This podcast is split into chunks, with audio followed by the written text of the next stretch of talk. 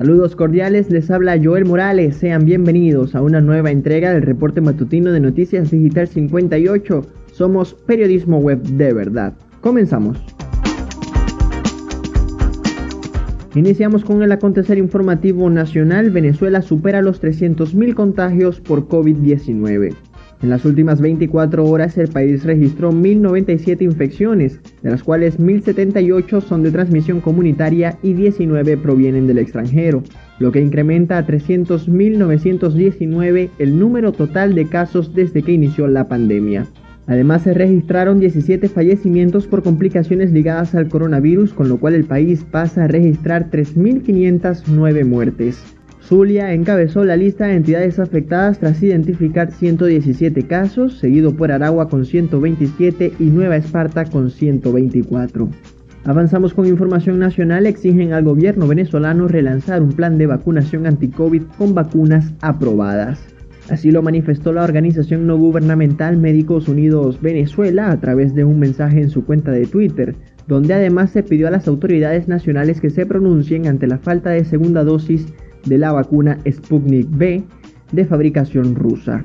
Alertan que los venezolanos viven en incertidumbre por esquema de inmunización incompleta, además del reciente anuncio de la llegada de la variante Delta al país.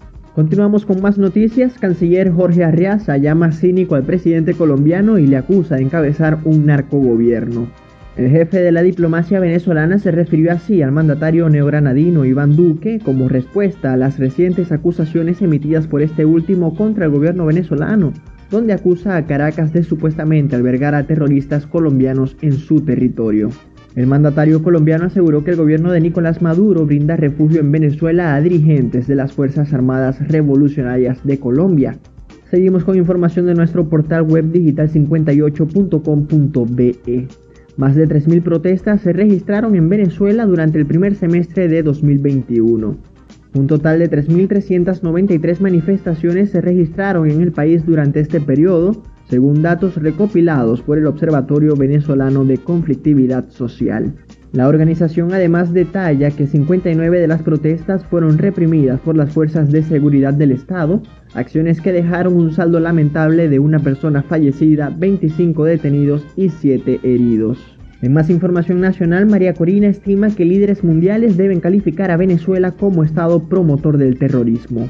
Este lunes, la dirigente opositora venezolana consideró que es necesario que los líderes del llamado mundo occidental le den esta calificación al Estado venezolano, tal como solicitó horas antes el presidente de Colombia, Iván Duque.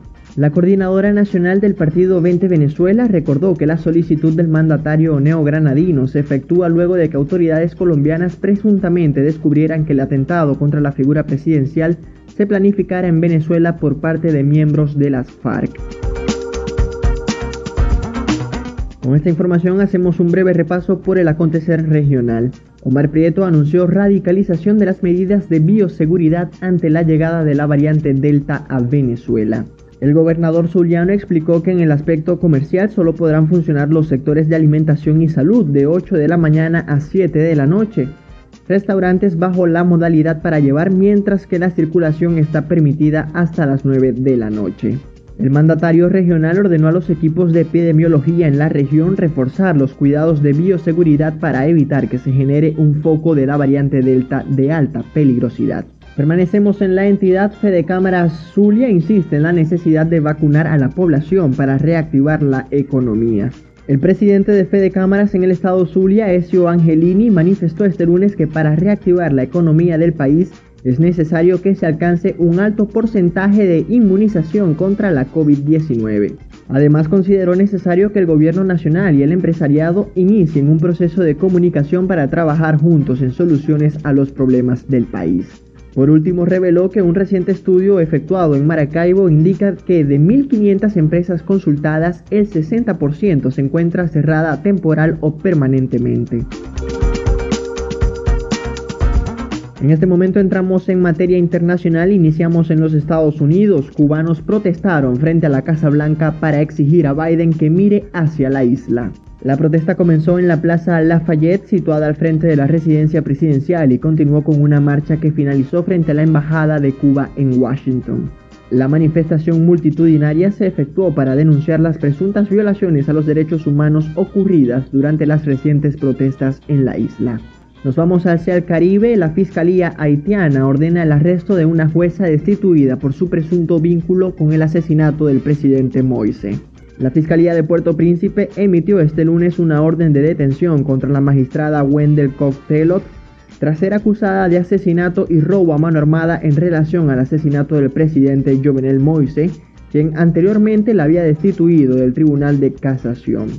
Telot ejercía como magistrada del Tribunal de Casación hasta el pasado mes de febrero, cuando el finado presidente haitiano lanzó una orden presidencial decretando su expulsión inmediata por presuntamente haber participado en una trama anterior para asesinarle.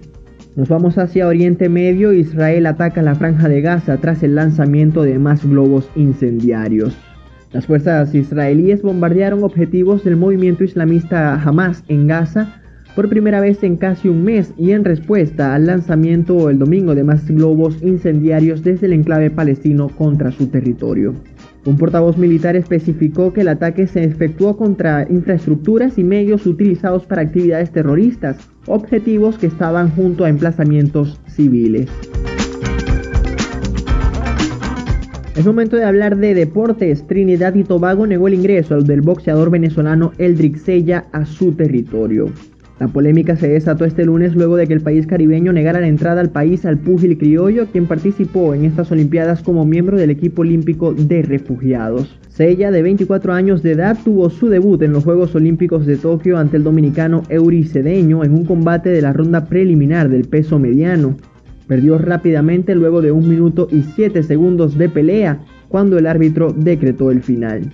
Tras su derrota, Sella declaró que él también representa a Venezuela y pidió disculpas por su pronta eliminación. Ahora mismo la Agencia de las Naciones Unidas para los Refugiados busca un país que reciba al atleta. Es momento de hablar de las grandes ligas. Miguel Cabrera sigue encendido rumbo a los 500 honrones en su carrera en las mayores. Miguel conectó este lunes su cuadrangular número 495 desde que llegó al Gran Diamante. El triple coronado criollo la sacó del parque en la parte alta del sexto capítulo del partido entre los Tigres de Detroit y los Mellizos de Minnesota. El criollo se fue con marca de 4-1 con dos remolcadas y cerró la noche con promedio de 235. Sin embargo, los Tigres cayeron derrotados 5-6 ante Minnesota. En otros resultados de la jornada, Royals se impusieron 4-3 ante los White Sox, Mets lograron victoria de 1-0 ante Atlanta, Red Sox derrotaron 5-4 a los Blue Jays y Phillies vencieron 6-5 a los Nationals.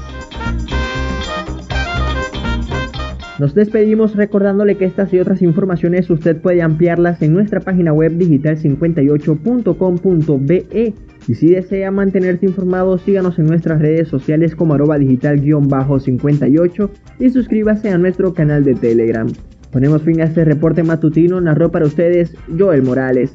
Somos Noticias Digital 58, periodismo web de verdad.